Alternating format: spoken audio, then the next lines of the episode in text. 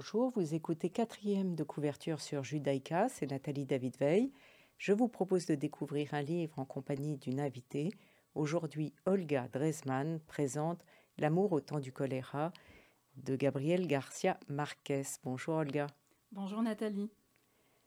Après avoir, pardon, après avoir été diplômée de l'Université de Pennsylvanie, à la Wharton Business School et de l'Institut d'études politiques à Paris, Olga Dresman a commencé sa carrière à Londres comme directrice de communication de quartier et directrice média de Chanel avant de créer sa société de conseil Les Nomades. Elle aime créer des synergies entre les marques, les institutions culturelles, les artistes et les collectionneurs. Ses domaines de, prédilection, l'art, la musique, la culture et la mode. Mère de quatre enfants, dont un, fils qui est né avec un problème génétique, ce qui lui a permis de poursuivre son action pour aider les personnes handicapées. Aussi est-elle membre du conseil d'administration de l'Essentiel, une institution pour adultes handicapés. Elle est impliquée dans des organisations philanthropiques et de recherche médicale, ainsi que dans le domaine culturel. Enfin, elle collabore avec la Foire d'art de Frise depuis 2004. Olga, comment vous avez le temps de lire en plus de tout ce que vous faites? Euh, Je dois avouer que je n'ai pas assez de, temps. J'ai une pile de livres à côté de mon lit, sous mon bureau. Euh, voilà, ce n'est pas génial, mais, mais, mais voilà. Donc vous avez choisi Gabriel, euh, Gabriel Garcia Marquez. Alors, j'ai, euh, donc nous avions, merci Nathalie de, m'accueillir euh, euh, aujourd'hui, nous avions évoqué la possibilité de parler de, l'amour au temps du choléra juste avant le début de, début de la pandémie. Et finalement, je suis très heureuse que nous ayons attendu plusieurs mois pour nous revoir, pour parler de, ce magnifique livre publié en 1985 euh, par euh, Gabriel Garcia Marquez, euh, parce que le regard et la lecture de ce livre changent finalement par rapport à tout ce que nous avons tous vécu pendant ces derniers mois et qui certainement nous continuerons à, à vivre. Vous l'avez lu combien de fois? Alors, en incluant hier soir, je me suis reprise, je me suis refait prendre au piège par Garcia Marquez. Je, me suis dit, je vais regarder deux, trois pages, et puis pof, il était 4 heures du matin, donc je, n'ai presque plus de voix aujourd'hui. Et euh, alors, je, vais vous, vous, avouer quelque chose, Nathalie. Quand ce livre a été publié en 1985, j'ai lu la quatrième de couverture et je me suis dit, alors là, ce livre, je ne vais vraiment pas le lire. Il n'est vraiment pas pour moi, je suis absolument pas intéressé. Je vais, je vais le lire comme ça. À la fin du 19e siècle, dans une petite ville des Caraïbes, un jeune télégraphiste pauvre et une ravissante écolière jurent de se marier et se promettent un amour éternel. Durant trois mois, ils vivent trois ans, pardon, ils vivent l'un pour l'autre, mais Fermina épouse Juvenal Urbino, un brillant médecin. Alors Florentino, l'amoureux trahi, se mue en séducteur impénitent et s'efforce de se faire un nom et une fortune pour mériter celle qui ne cessera d'aimer en secret cinquante années durant. Voilà l'auteur de Cent ans de solitude et de Chronique d'une mort annoncée, prix Nobel 1982, donne libre cours à son génie de conteur, à la richesse de son imagination et à l'enchantement baroque de son écriture. Il est pas mal le résultat, mais il, ne vous a pas donné envie.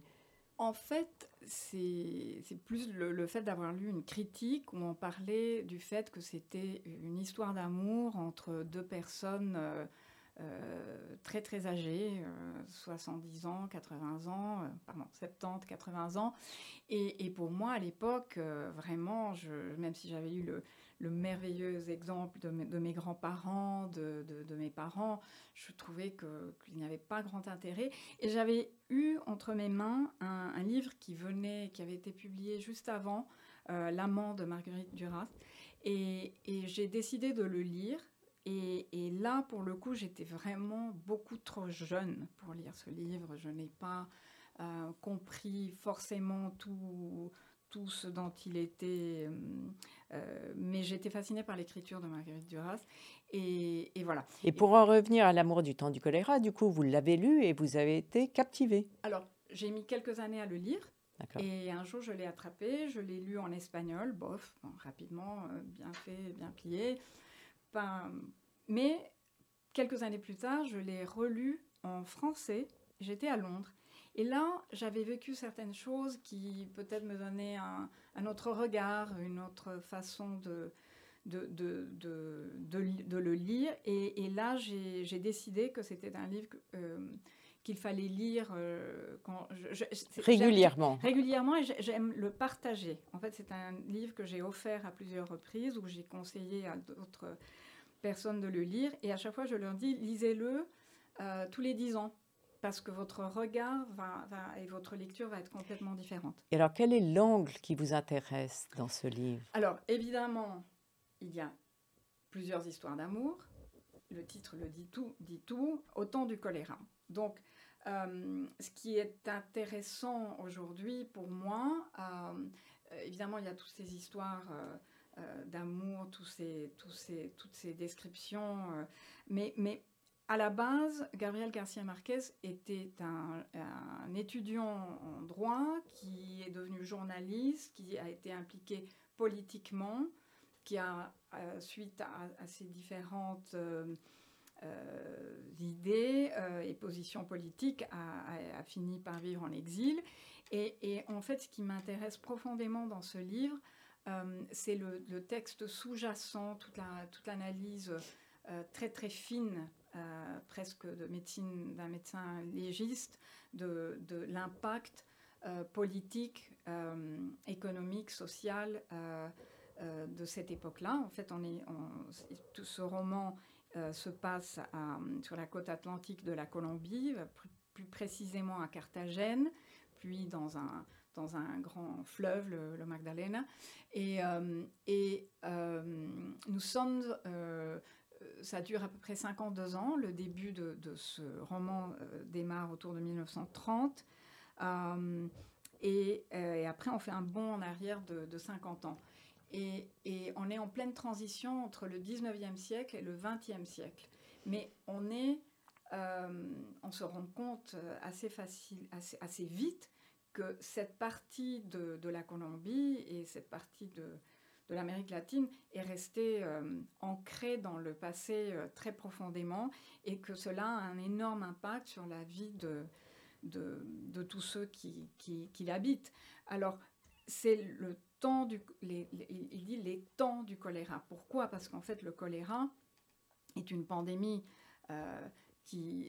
Je, ne sais pas si, si vos, auditeurs le savent, mais nous sommes encore aujourd'hui en plein cœur d'une septième pandémie de choléra. Le choléra euh, clame euh, 95 000 vies euh, par an encore. Et donc, dans le contexte que nous avons vécu par rapport au Covid-19, euh, nous, il y a des parallèles entre les pandémies et les guerres. Euh, pendant ce, euh, durant ce roman, la, Colombie va faire face à divers euh, guerre civile qui, euh, qui, et qui vont avoir un impact sur la, la population. Il y a le, il y aura le, massacre de, des, des, des, des bananiers euh, et, et, et ça a un impact énorme. Et moi, je, je suis en fait très intéressée par l'angle de l'impact qu'une pandémie peut avoir euh, mais celui euh, qui, qui, est para, qui, qui est peut-être équivalent à l'impact d'une guerre. Parce qu'on sait plus ou moins. Mais chez Camus, il, c'est la, la peste de Camus, par exemple, oui. c'est la métaphore de la guerre.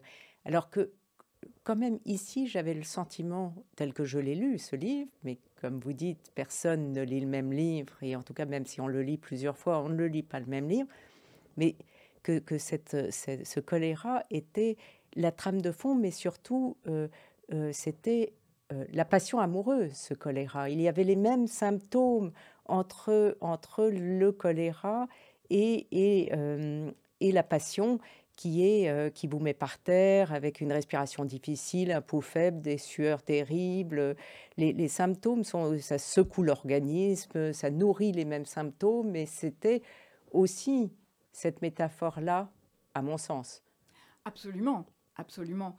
Mais il y a également euh, l'impact que ce choléra a, eu sur la, sur la vie de, de, chacun des habitants de, cette ville et de cette région, puisque euh, on, est, euh, on, peut remarquer les mêmes phénomènes. En fait, euh, le, choléra, en fait, il faut revenir au départ avec un des personnages.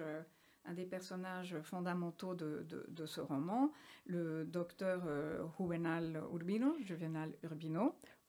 Peut-être qu'on va en reparler après avoir écouté Schubert, votre sélection, n'est-ce pas? Vous avez choisi Schubert. Voilà, on va l'écouter.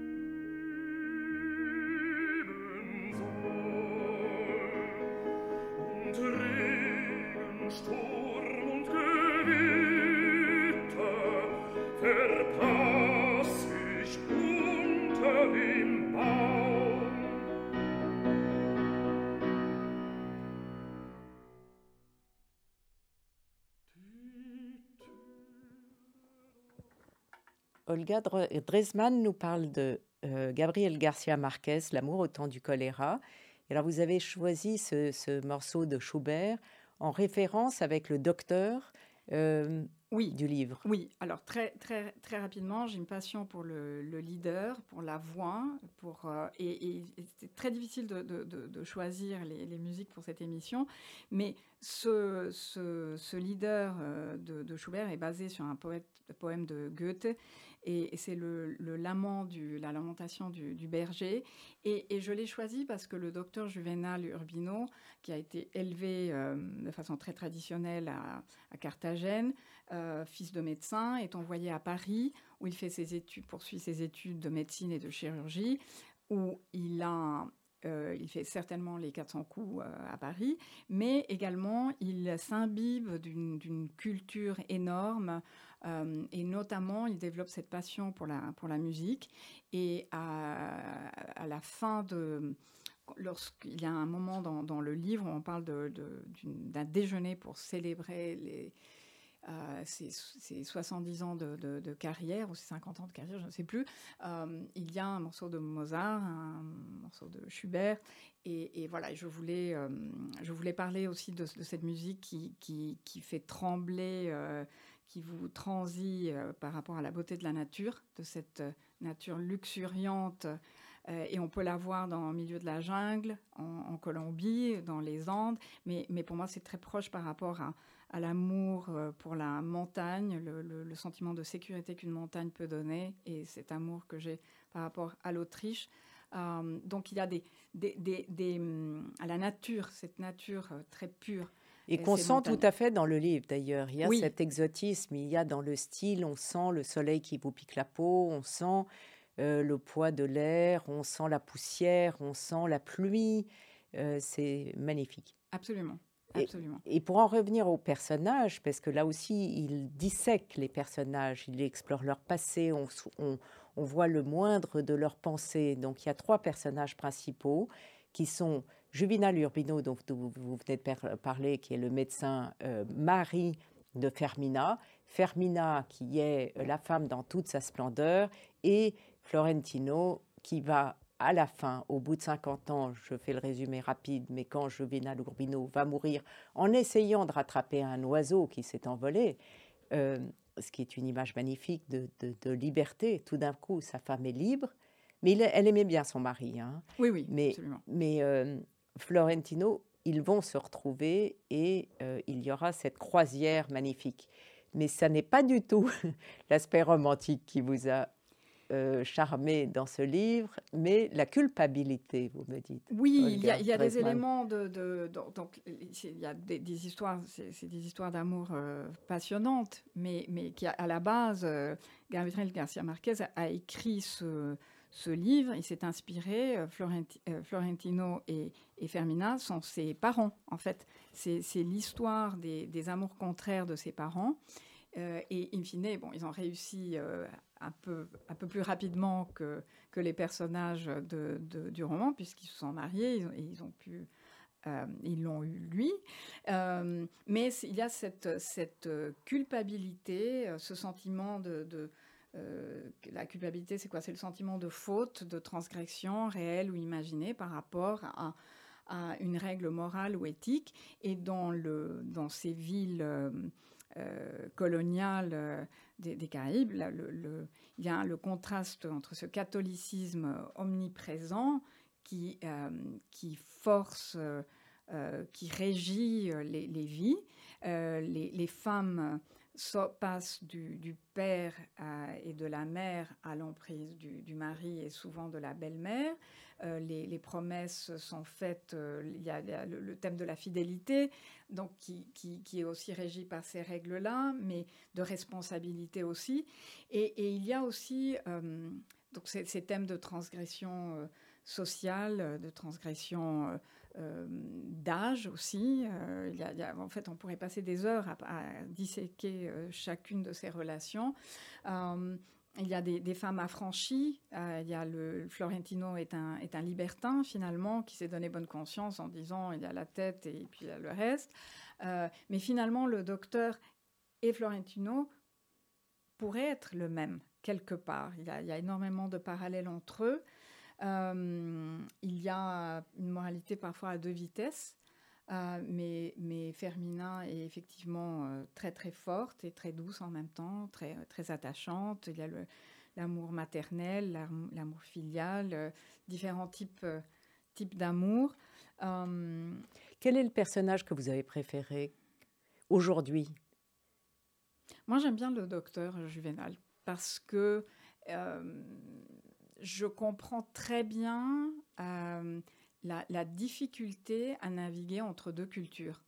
En fait, cette dualité, euh, quand il était euh, quand il était à Paris, il était, il était comme un poisson dans l'eau, il était ravi, et puis tout à coup, il sent, il se dit, j'adore, mais je ne vais pas rester à Paris, je dois rentrer. Évidemment, il y avait certainement une grande pression familiale. Euh, et donc, parce qu'il a repris le cabinet de son père. De son père qui était, qui était décédé. Et là, en fait, il y a un moment très poignant où il arrive euh, au port et la réalité le, le, le, le, terrasse, en fait. Il, il retrouve une ville qui a été euh, assouvie par la guerre, par toutes ces guerres civiles, par, même si la ville est majestueuse encore, par le choléra. Et puis il comprend très très vite ce qui se passe. Parce qu'en fait, il y a un détail assez, assez amusant.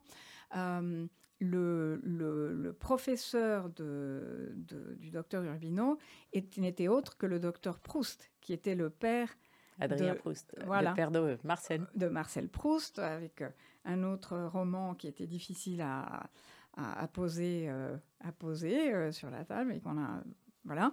Et donc, et donc lui comprend très bien et c'est de nouveau un lien avec la pandémie aujourd'hui, très tôt, il comprend ce qu'il faut, il comprend ce qu'il faut faire.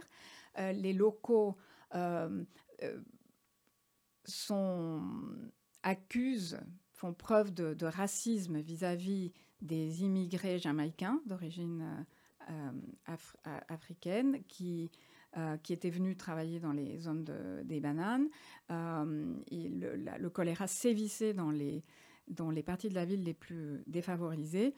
Et, donc, il y avait énormément de rejets, comme le rejet que nous avons eu au début de la, pandémie, avec cette ignorance épouvantable que nous avons pu voir vis-à-vis de population, population asiatique et même vis-à-vis des Italiens, chose que j'ai trouvé absolument choquant au début de, la pandémie. On va écouter votre deuxième choix euh, musical. Alors, c'est Carlos Vives, La Gota Fria. Vous voulez en parler avant? Oui, bien sûr. Je, pense qu'il faut. Euh, On va l'écouter? Oui, alors. Allez-y. Alors, euh, c'est un peu un, hommage à Gabriel Garcia Marquez qui adorait le vallenato. C'est un genre typique de cette, de cette zone de, de la côte nord euh, de, la Colombie.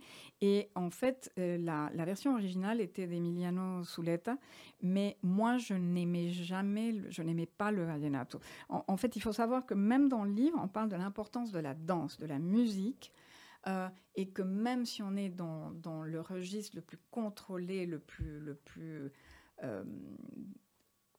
on danse de la même façon partout et ça rejoint tout, le monde se rejoint dans cette gaieté, dans cette joie de vivre. Et Carlos Vives a donné, a fait une interprétation euh, plus moderne. Alors, ce qui est un tout petit peu surprenant, c'est qu'au début, on, entend des flûtes euh, des Andes. Euh, et il y a un contraste assez intéressant dans, cela. Mais voilà, il était important d'imaginer que si l'amour autant du choléra était se passait aujourd'hui, c'est exactement ce type de vallenato qu'on entendrait.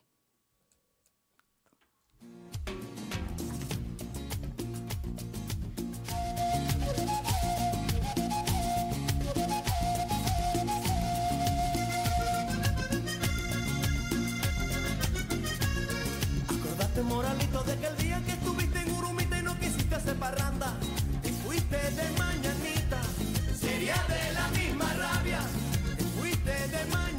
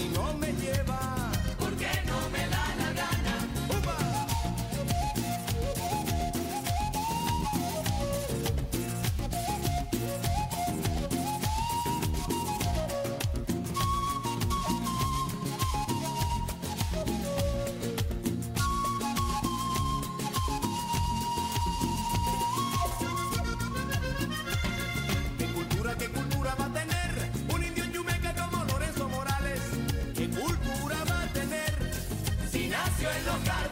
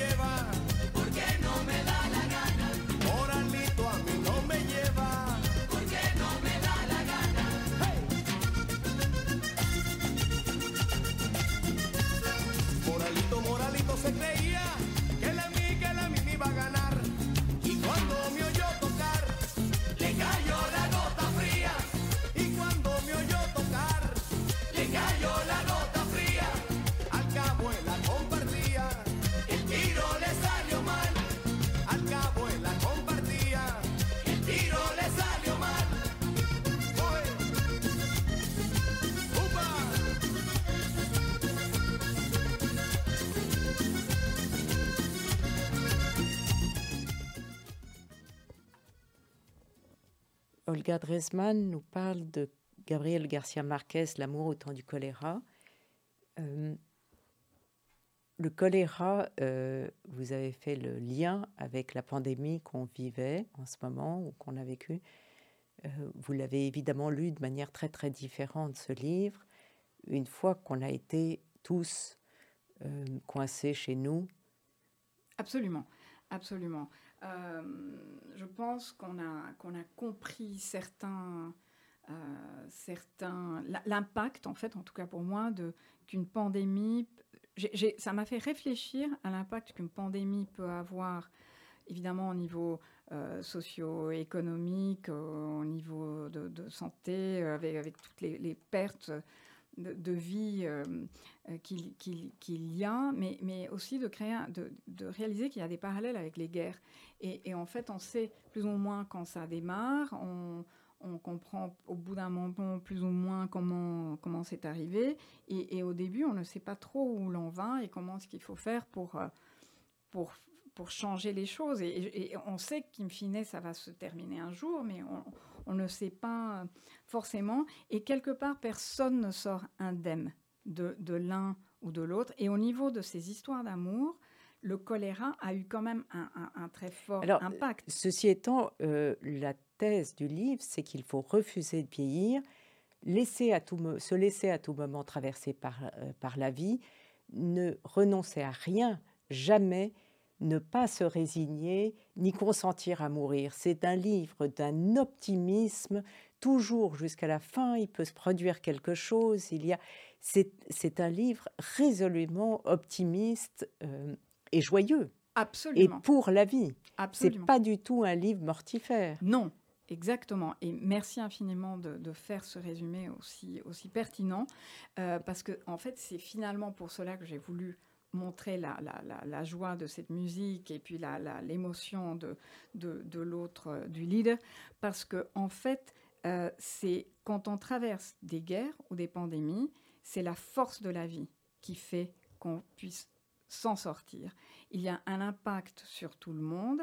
Les choix que les personnages ont fait, tout, les choix amoureux que les personnages ont fait tout au long de, cette histoire ont été impactés d'une façon ou d'une autre par cette, par cette pandémie. Euh, même, même les, les, les, les symptômes, euh, oui, on en, on en, parlait avant certainement, mais aussi euh, souvent, quand, quand, on a vécu des choses difficiles, on a, on a une force euh, très forte de, de, reconnaître ces moments magiques, ces moments suspendus dans le temps, euh, ces moments euh, tellement forts où, où il fait tellement bon de vivre et de, et de s'en sortir et, de, et d'aller de, de l'avant. Oui.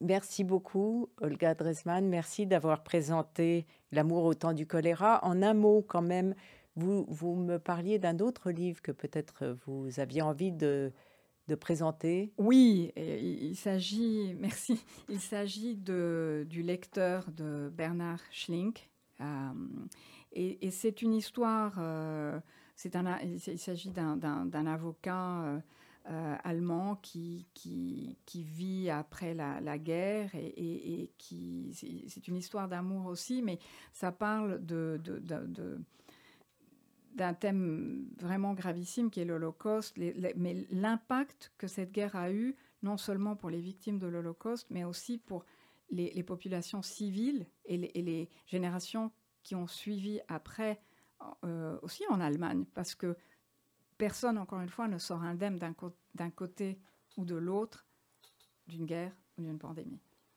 Merci Olga Dressman, merci. Cette émission sera rediffusée dimanche à 14h. Vous pouvez la réécouter en podcast et sur le site de Radio Judaïka. Je vous retrouve mardi prochain à 11h.